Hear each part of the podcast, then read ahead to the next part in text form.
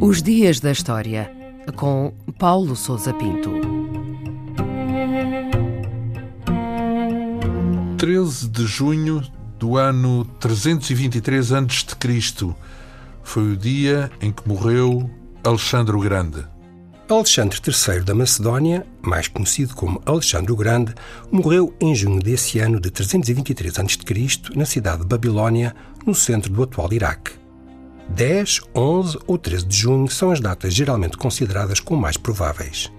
As causas da sua morte não são claras e apontam-se várias hipóteses para o seu desaparecimento precoce apenas com 32 anos de idade. Malária, febre tifoide, Várias doenças infecciosas ou envenenamento são as explicações mais comuns.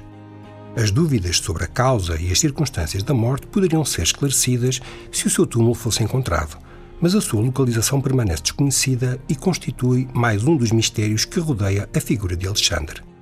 Aparentemente, o seu corpo deveria ter sido sepultado na Grécia, mas um dos seus generais desviou para o Egito e tê-lo-á enterrado em Mênfis. Mais tarde, foi possivelmente trasladado para Alexandria. Presume-se hoje que o seu corpo se encontra alguns no subsolo desta cidade, mas têm surgido recentemente outras teorias que sugerem localizações diferentes. E quais são os principais traços do reinado, digamos assim, de Alexandre o Grande? Alexandre era filho de Filipe da Macedónia e subiu ao trono com apenas 20 anos de idade após o assassinato do pai no ano 336 a.C.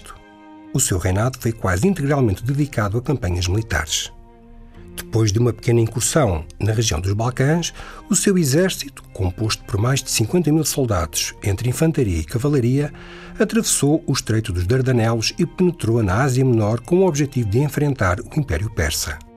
Ao longo de 10 anos, atravessou a Síria, o Egito, a Babilónia, o Império Persa, o Afeganistão e chegou ao subcontinente indiano.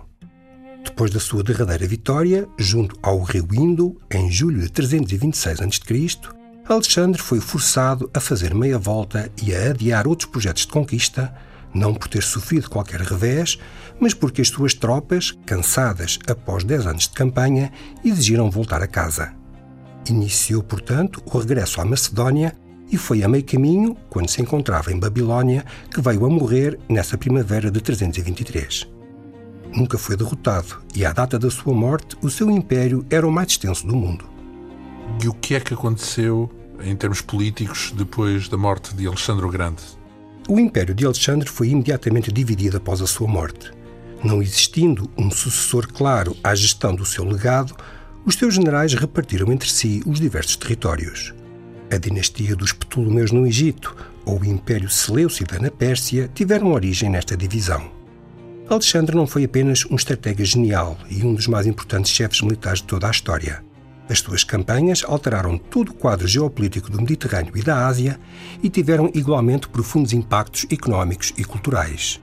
Fundou cidades e promoveu a difusão da cultura grega até às portas da Índia ao mesmo tempo que permitiu, pela primeira vez, o estabelecimento de contactos diretos entre a Europa e o subcontinente indiano.